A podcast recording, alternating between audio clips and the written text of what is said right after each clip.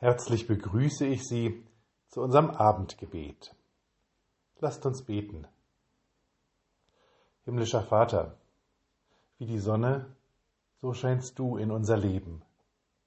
Du lockst das Grün in den Bäumen hervor und du lässt in uns wachsen, was groß und stark werden soll.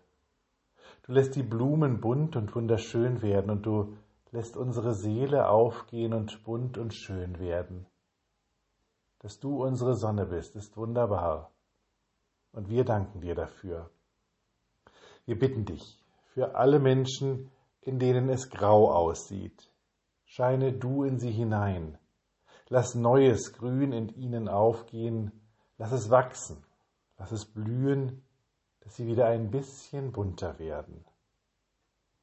Wir bitten dich für unsere Kinder und Jugendlichen, die nun wieder zusammen zur Schule gehen dürfen. Wir bitten dich um unbeschwerte Freude, die anhält.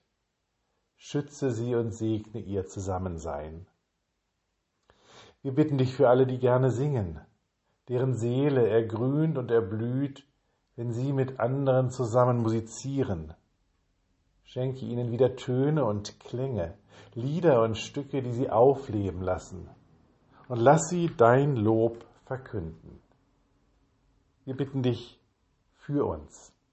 Herr, bleibe bei uns, denn es will Abend werden und der Tag hat sich geneigt. Lasst uns gemeinsam beten. Vater unser im Himmel, geheiligt werde dein Name, dein Reich komme, dein Wille geschehe wie im Himmel so auf Erden.